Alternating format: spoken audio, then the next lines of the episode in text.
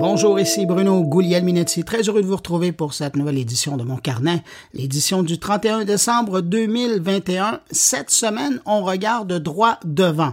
C'est la dernière de l'année, alors on se permet de regarder à 2022.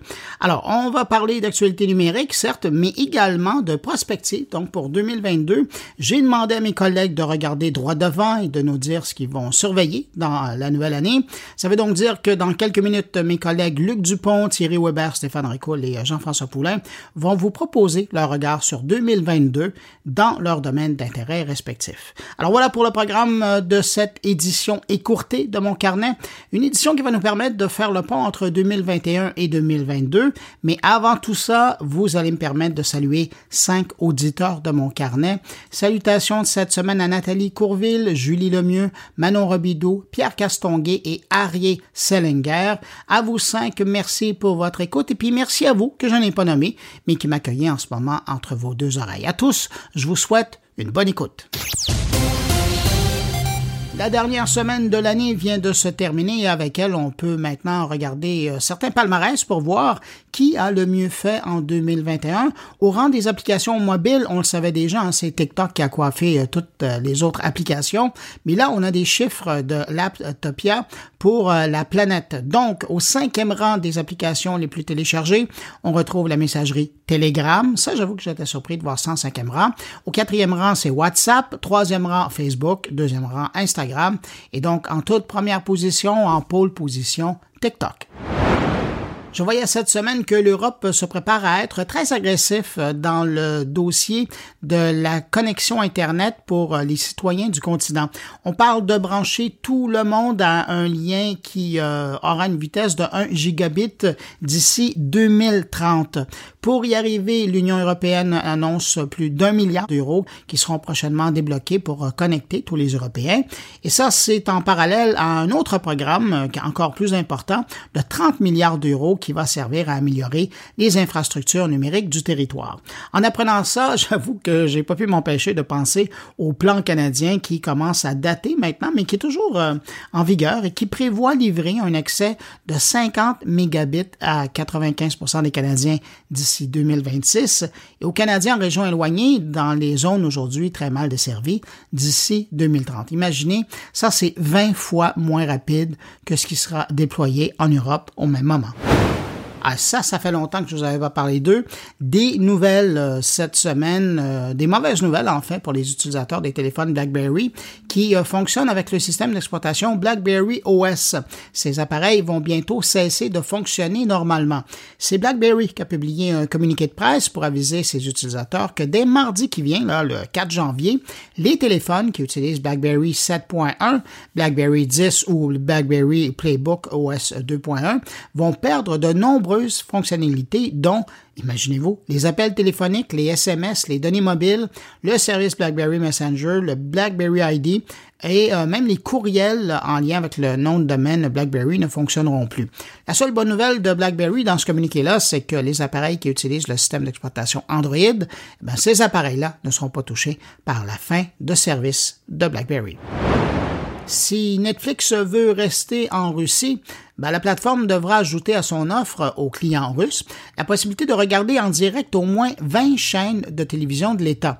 C'est le gouvernement russe qui vient d'aviser Netflix de cette nouvelle règle qui prendra effet en mars prochain on sent vraiment un resserrement des règles en Russie autour des géants américains qui veulent faire commerce dans le pays. Récemment, Moscou a exigé que Google et Apple suppriment certains contenus relatifs à l'opposant russe Alexei Navalny. Et euh, dans euh, cette même vague, il y a Google et Meta la semaine dernière qui ont dû payer une amende de 125 millions de dollars pour n'avoir pas supprimé certains contenus jugés illégaux par la censure russe.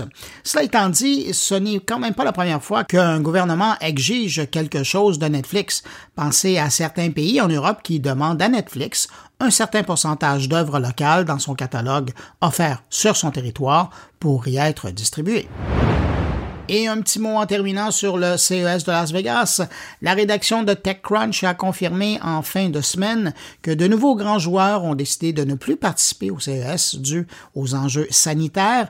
C'est le cas notamment de Mercedes, BMW, IBM et Panasonic, des gros joueurs hein, qui prenaient de la place d'exposition euh, dans les éditions précédentes.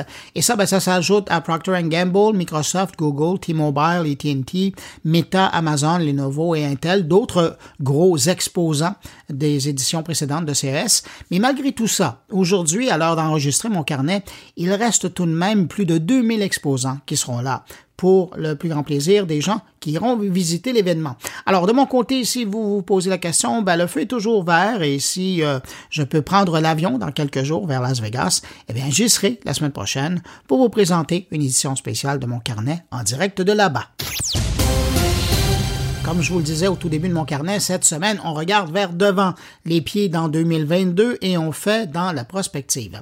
Avant de céder la parole à mes collègues, évidemment, ben, je vais en profiter, hein, moi, pour faire quelques clins d'œil à ce que je devrais suivre en 2022. Par exemple, il y a évidemment tout le dossier des métavers qui ne fait que commencer. Encore cette semaine, on voyait même que Paris Hilton avait flairé la bonne affaire et qu'il débarquait dans le métavers de Roblox pour inviter ses fans sur son île virtuelle pour le nouvel an. Les visiteurs peuvent explorer son domaine virtuel et même embarquer sur son yacht Sunray. Avec euh, Meta qui met le paquet pour attirer les masses et faire de son monde virtuel la référence pour devenir le lieu de visite du monde en VR. Euh, ça va être intéressant de suivre le dossier et c'est sans parler des scandales qu'on va entendre au sujet du blanchiment d'argent qui se passe dans le domaine des métavers ou encore euh, de toute cette transaction reliée aux crypto-monnaies dans ces contrées virtuelles. Le monde de la musique va également connaître des rebondissements. Euh, si en fin d'année, Apple a fait passer tout son catalogue d'iTunes en mode d'écoute sans perte pour offrir une meilleure qualité d'écoute euh, de la musique à ses clients, ben, on va maintenant voir apparaître tout un écosystème d'appareils pour profiter de cette qualité retrouvée. Et là, je parle que d'Apple, mais euh, Spotify, de son côté, ça devrait bouger aussi puisqu'il a repoussé la sortie de son offre Spotify IFI, mais là encore, c'est une question de mois avant de revoir un autre boost d'intérêt pour la qualité d'écoute de la musique en ligne. On a commencé à en parler un peu, mais 2022 devrait être l'année où on va commencer à voir des choses concrètes arriver dans le domaine du Web 3.0. Euh, je vous rappelle qu'on est encore dans le Web 2.0 hein, avec euh, l'omniprésence des GAFAM, mais le Web 3.0, c'est le Web plus ouvert, plus participatif, où les utilisateurs euh, sont partie prenante et possèdent à quelque part un bout de ce celui-ci. Et là, pensez aux chaînes de blocs, les fameuses blockchains, euh, les crypto-monnaies, la NFT. On commence à voir des gens prendre un plus grand contrôle sur leur vie numérique. Eh ben, 2022, on devrait voir des choses avancer dans ce domaine-là. Dans ce domaine-là. Et puis, j'arrête ici parce que pour le reste, ben, je vais pouvoir vous en parler, mais la semaine prochaine, dans l'émission spéciale du CES de Las Vegas.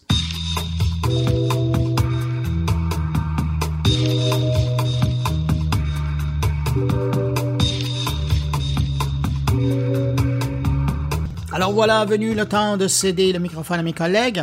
On commence avec Thierry Weber qui de Suisse partage avec nous ces trois choses du monde numérique qu'il va surveiller en 2022. Bonjour Bruno, bonjour les auditeurs de mon carnet. À l'aube de la nouvelle année 2022, eh bien, euh, je me plie à l'exercice d'essayer de de partager avec vous trois choses, trois, trois points sur lesquels il faudrait eh jeter un œil, surveiller euh, ce qui pourrait se passer ou ce qui arrivera en, 2022. Alors, euh, avant de vous souhaiter une, très belle nouvelle année, voici les, les trois sujets que j'avais envie de partager avec vous, sur lesquels je vais jeter un œil attentif euh, l'année prochaine, qui arrive à grands pas. le premier point, c'est tout simplement, effectivement, les événements euh, puisque ben voilà, en janvier prochain se tiendra un CES à la fois en ligne, à la fois en présentiel. Eh bien, je me pose la question parce que ça sera encore une édition où je ne serai pas présent physiquement. J'ai pas envie de, faire les frais de cette demi-version.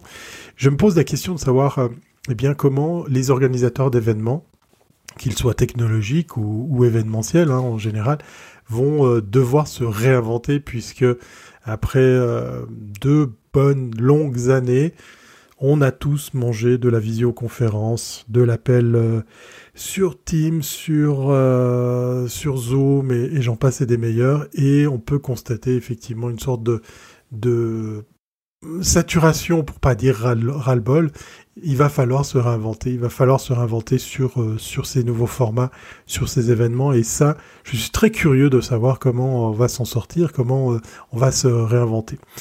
Euh, on en reparlera d'ailleurs pour le troisième point. Deuxième point, eh bien, c'est tout simplement ce que je vous avais cité dans ma chronique précédente, c'est la constance. Euh, on est, euh, on passe de devenir euh, de plus en plus tous des producteurs de contenu, et donc de ce fait, on va devoir, eh tenir bon, tenir le rythme, un peu à l'image justement de ces épisodes que vous écoutez chaque semaine, ou d'autres podcasts, ou d'autres vidéos que vous regardez.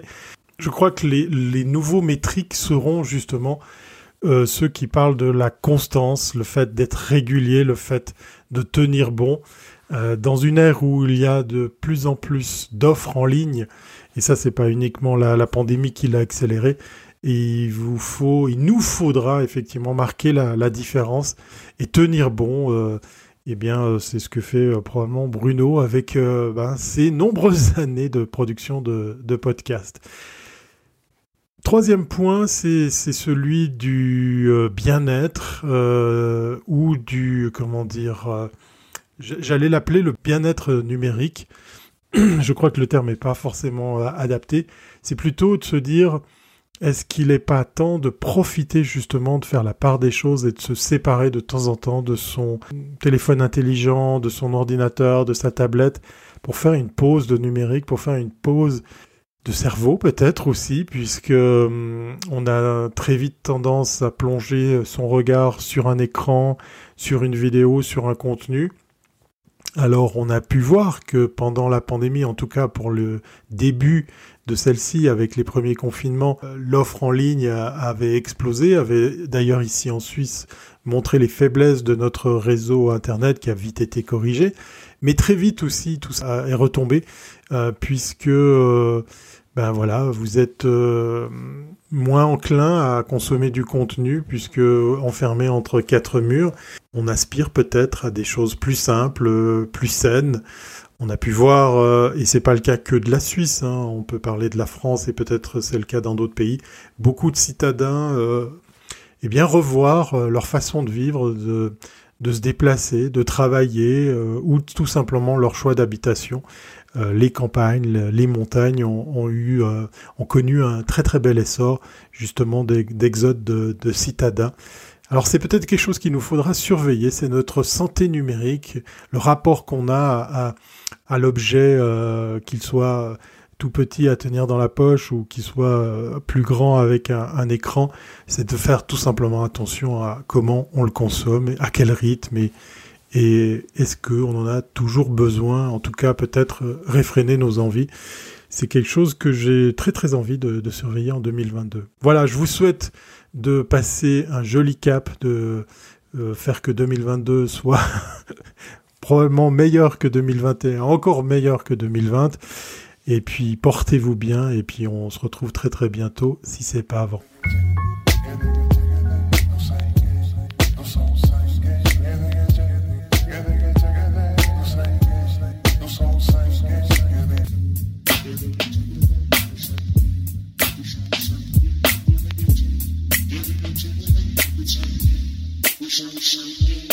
Autour cette fois de Luc Dupont qui nous envoie d'Ottawa les choses qu'il suivra en 2022. On peut parler d'Amazon Go, de robots en resto, mais il y a aussi bien d'autres choses. En ce début d'année 2022, laissons-nous surprendre à rêver. Amazon Go, qui euh, nous vend depuis quelques mois déjà euh, son sa caisse euh, virtuelle. Alors souvenons-nous qu'à une autre époque, après les, les achats, que ce soit à l'épicerie ou au supermarché du coin, il fallait déambuler obligatoirement devant une caisse et on scannait comme ça les, les objets, les produits les uns après les autres. Alors Amazon Go qui a lancé le magasin ou le supermarché sans caisse euh, enregistreuse, avec des clients maintenant qui euh, se manifestent depuis quelques mois déjà. Est-ce que 2022 sera l'année Amazon Go? Les restos, avec leur robot Alors, on a vu euh, au Canada les premiers euh, restos employés, entre guillemets, j'aurais le goût de dire des, euh, des robots. Les robots qui tantôt vont prendre les commandes, tantôt aussi vont venir chercher les, les, les, les, plats qui sont, qui sont terminés. 2022, est-ce que c'est l'année lors de laquelle la stratégie 2021 de lancement de films qui consistait à parfois les lancer en simultané sur les plateformes de streaming et au cinéma, est-ce que c'est donc l'année où cette stratégie-là va prendre sa vitesse de croisière ou est-ce que c'est plutôt l'année où euh, Warner l'annonçait récemment, on reviendra à la bonne vieille euh, méthode consistant à lancer les films dans un premier temps dans les cinémas et par la suite euh, sur les sur les services de streaming? 2022, est-ce que c'est TikTok qui confirme son emprise, qui à la fin de 2021 a été sacré la plateforme la plus utilisée sur la planète devant l'ensemble des plateformes de Google, ce qui est un exploit absolument remarquable quand on y pense l'espace d'un instant? Est-ce que TikTok c'est la démocratie minute ou la démocratie seconde, j'aurais plutôt le goût euh, de dire. Il sera intéressant de vérifier ce, phénomène-là. Le métaverse, le métavers, euh, les deux prononciations en français sont euh, acceptées généralement. Est-ce que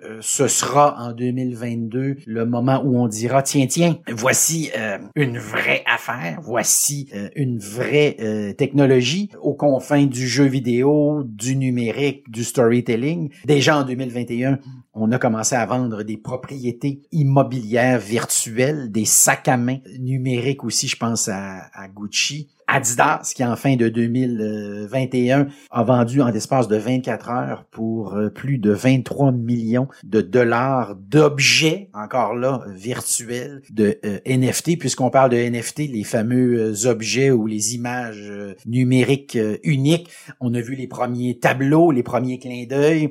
Est-ce que le NFT va se révéler une arnaque, une grande arnaque, ou plutôt un phénomène qui va prendre là aussi beaucoup d'importance importance. Les plateformes achetées maintenant, payées plus tard. Rien de nouveau. Dans le secteur de l'électroménager, un phénomène qui existait depuis plusieurs décennies, mais qui était plutôt concentré, réservé à certains objets un petit peu plus chers. Alors 2022, est-ce que des euh, sites, je pense à Affirm, je pense à Google, Amazon qui ont commencé à offrir ce type de, de, de paiement-là, est-ce que tout ça deviendra euh, deviendra normal, classique, ou est-ce qu'on ne parle pas là aussi d'un phénomène qui a reconnu ses meilleures années en 2021? Je le précise parce que Equifax annonçait récemment que lorsque vous achetez maintenant et que vous payez plus tard, ben, c'est quelque chose qui va se ramasser sur votre dossier euh, de crédit. Alors pour ceux qui voulaient peut-être contourner l'obstacle, ben, il faut savoir que vous allez vous faire euh, rattraper.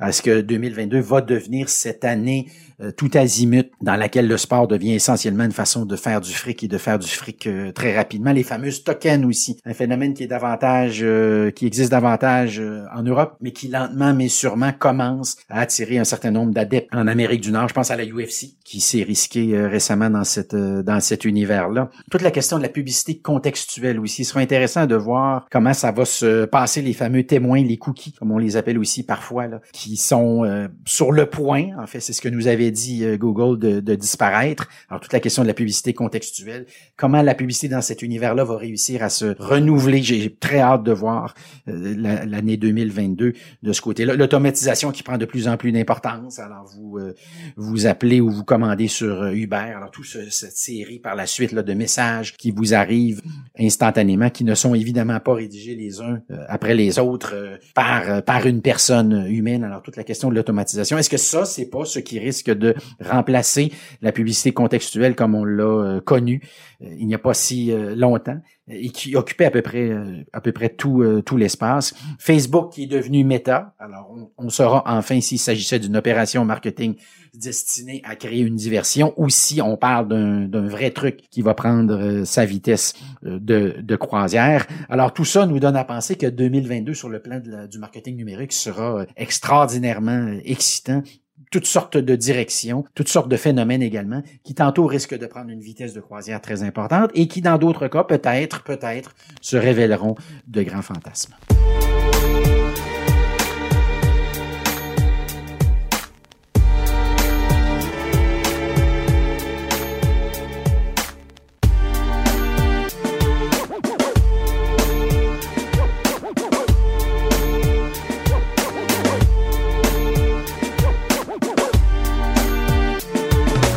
Maintenant de Stéphane Ricoul de nous faire ses vœux et de partager avec nous ce qu'il va surveiller en 2022 dans le domaine de l'économie numérique.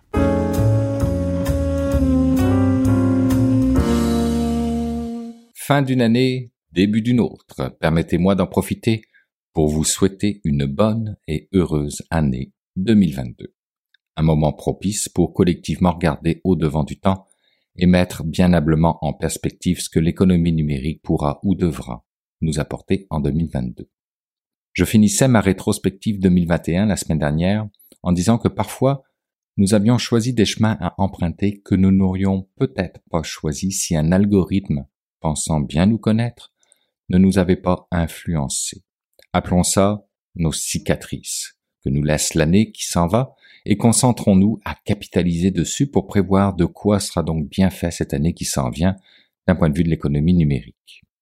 Eh bien, pour moi, un des mouvements que nous allons voir apparaître d'un point de vue de la masse, si je peux m'exprimer ainsi, donc de la prise de conscience collective, c'est l'utilisation des technologies pour le mieux. Et le mieux, c'est une reconnaissance de l'impact environnemental que nous avons collectivement dans nos façons de faire, d'agir et de consommer. Des technologies qui vont nous permettre de mieux mesurer pour mieux produire et mieux distribuer. Des technologies qui vont nous permettre de mieux agir, de mieux intégrer dans notre société à la fois éthique, diversité et inclusion. Des technologies qui vont nous permettre de mieux protéger ceux qu'on aime et chérit, nos enfants. L'autre aspect dont on va parler de plus en plus sera la souveraineté numérique. Ces moyens de protéger et mieux valoriser la donnée numérique qui nous appartient, qui est notre force, notre singularité. Donc à la fois l'hébergement de celle-ci, mais aussi la sécurité l'entourant, donc la cybersécurité. Et enfin, son utilité à travers une identité numérique. Pour ce dernier point, mes espoirs qu'on en ait une sont minces, mais je pense que nous allons tout de même en parler de plus en plus. Et en parlant d'espoir bien mince, dernière prédiction de ma part, notre nouveau ministère de la cybersécurité et du numérique. Je gage que cybersécurité va tenir le haut du pavé, mais que numérique va prendre le bord. Deux raisons à cela. La première étant que dans ma tête, numérique et ministère, ça fit pas ensemble. L'un est transversal, l'autre est vertical. Au mieux, il y a un point de connexion, mais rien de plus. Et l'autre raison, c'est que nous avons un Premier ministre qui est incapable de prononcer correctement le nom de ce ministère à son lancement officiel durant un sommet de l'innovation. Alors pour moi, ça en dit long sur la volonté en arrière de tout cela. Voici donc la fin de ce dernier billet de 2021. Il ne me reste plus qu'à vous souhaiter un joyeux temps de déconnexion virtuelle et de reconnexion réelle. Prenez soin de vous tous et rendez-vous en 2022.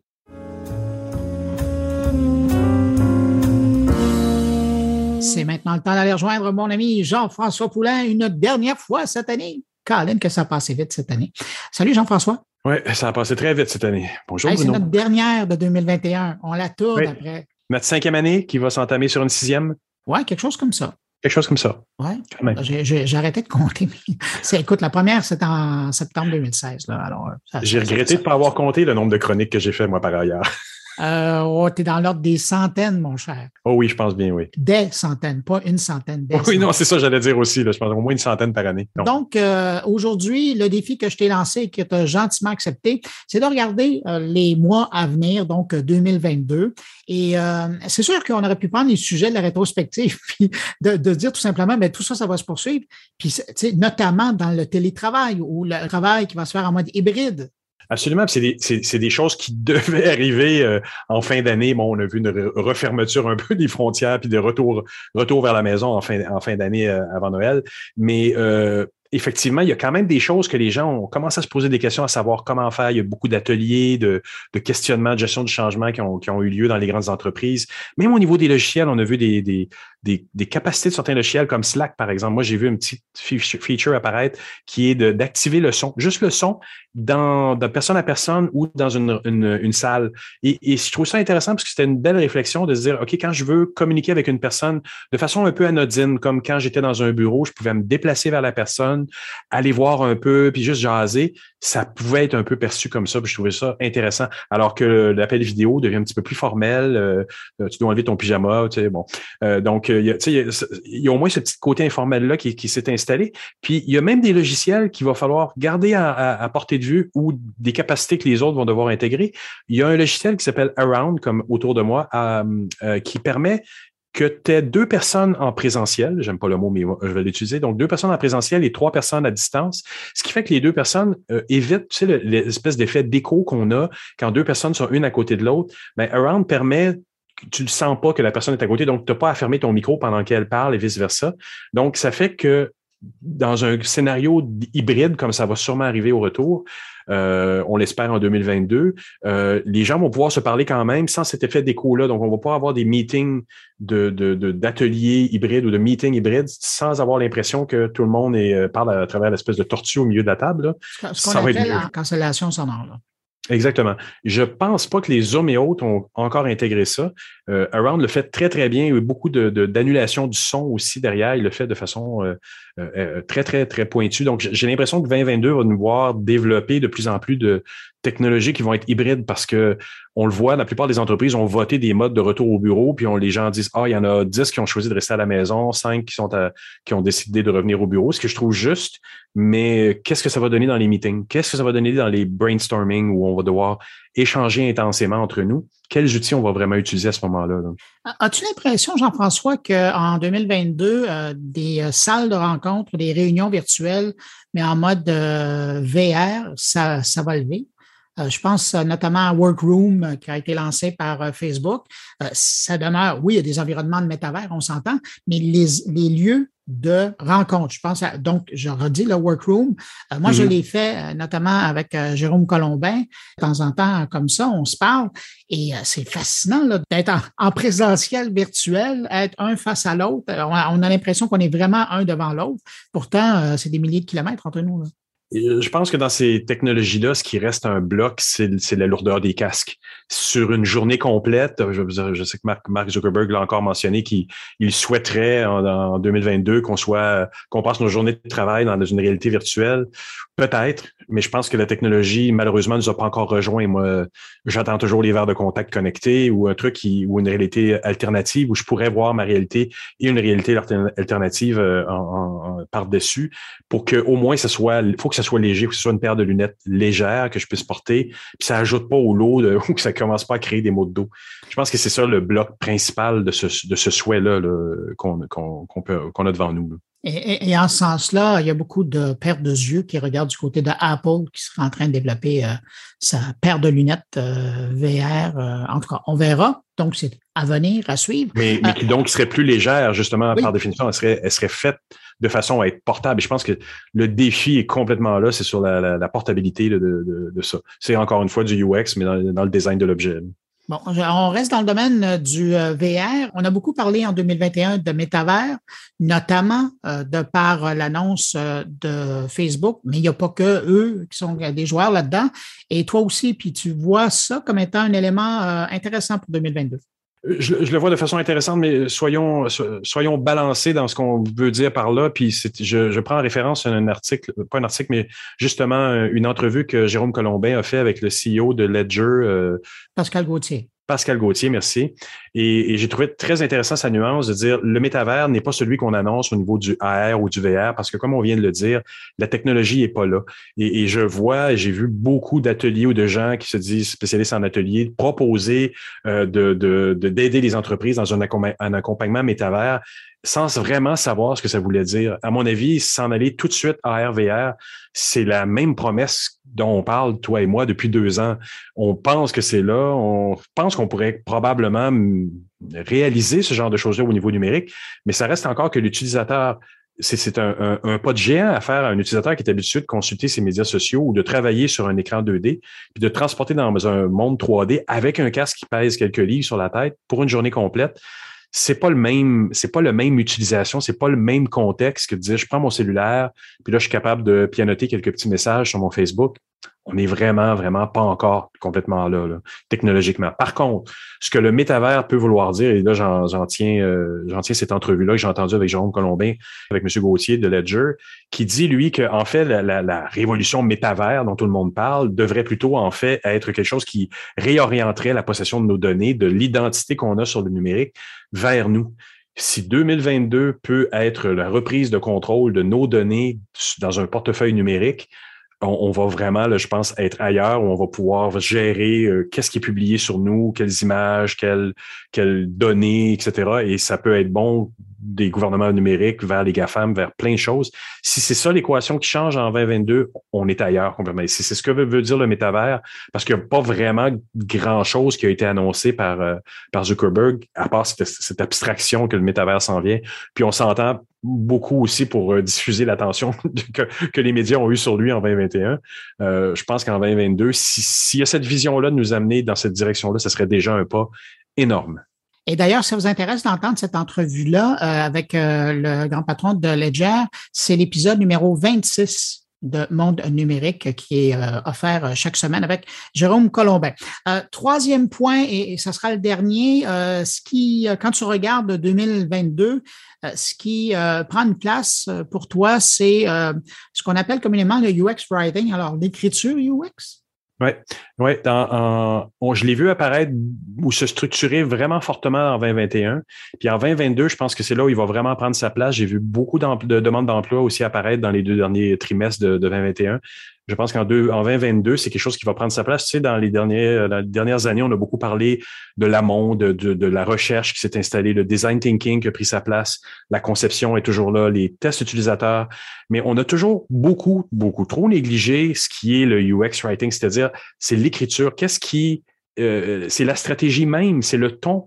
Euh, on en a parlé, on a eu des entrevues euh, dans le cadre de mon carnet avec des gens qui font des interfaces vocales. C'est du UX writing aussi. C'est le ton, c'est la façon dont j'écris les termes, c'est comment je m'adresse à mes utilisateurs. Est-ce que je leur dis vous, est-ce que je leur dis dessus. On le voit à travers les médias sociaux aussi. C'est le même principe. Quand quelqu'un ou quand l'Hydro-Québec s'adresse à ses utilisateurs, ils ont créé tout un guide, on le vu avec Karina Durand euh, dans les dernières entrevues de 2021 euh, de la CEPAC. Cette approche-là, euh, elle est gérée par les spécialistes de contenu. Et quand je dis UX Writing, même le terme en soi a évolué un peu. On parle, on parle de content design aussi dans les, les dernières versions de ces postes-là que je trouve peut-être plus porteur encore, parce que c'est quand on parle de writing, bien évidemment, on le restreint à quelque chose qui est un peu plus euh, écriture, mais je pense que c'est la, la, rédaction ou la gestion des contenus, du ton, qui est primordial parce qu'on ne peut pas simplement dire en 2022, je vais créer une interface et complètement négliger la façon dont je m'exprime avec mes utilisateurs, qui est pas nécessairement acquise. Une entreprise qui, est, brick and mortar, qui est de briques et de mortier en ce moment, qui se dit je vais en ligne, savent comment ils s'expriment avec leurs utilisateurs quand ils les ont au téléphone. Mais quand ils passent en ligne, ils ont tendance parfois à oublier l'essence même de ce qu'ils sont. Et je pense que d'avoir quelqu'un qui est capable de prendre ça puis de le transformer en mode numérique, c'est vraiment important. Tu as tout à fait raison. Jean-François, écoute, en ce 31 décembre 2021, je tiens, un, à te remercier pour toute cette année de complicité dans mon carnet. Euh, tous les gens que tu nous as fait rencontrer, c'est fou. Moi, j'en entends parler à chaque semaine, des gens qui qu'on découvre, les sujets que tu abordes. Euh, juste pour ça, je te remercie pour euh, l'intelligence collective que tu amènes aux oreilles des auditeurs. sinon, ben moi, sur un plan personnel, je te remercie infiniment. je te souhaite une bonne année 2022.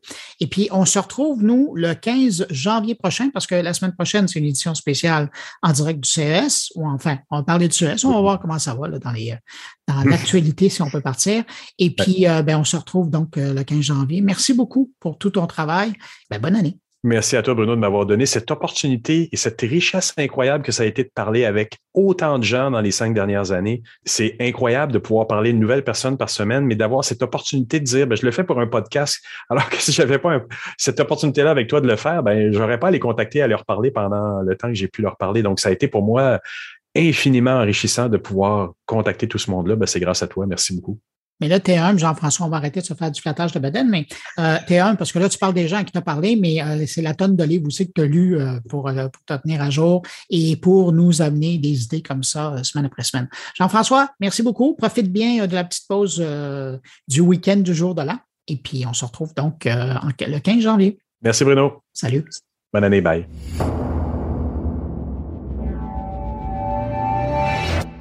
Et bien voilà, c'est ainsi que se termine cette édition de Mon Carnet pour 2021. Merci de m'avoir accueilli aujourd'hui avec cette dernière édition de l'année et euh, merci aussi de m'avoir accueilli pendant toute la dernière année entre vos deux oreilles. Merci à Luc Dupont, Thierry Weber, Stéphane Ricoul et Jean-François Poulain d'avoir accepté mon invitation comme ça à regarder sur 2022. Euh, Donc merci pour leur participation cette semaine et puis pendant toute l'année d'ailleurs. On se retrouve la semaine prochaine pour une édition spéciale de Mon Carnet sur le CES de Las Vegas et euh, la question est de savoir est-ce que j'y serai en direct ou non? Eh bien, vous le saurez vendredi prochain, ou peut-être avant même, si vous me suivez sur les réseaux sociaux. Entre-temps, je vous dis au revoir et surtout, portez-vous bien, ou devrais-je plutôt dire, protégez-vous bien.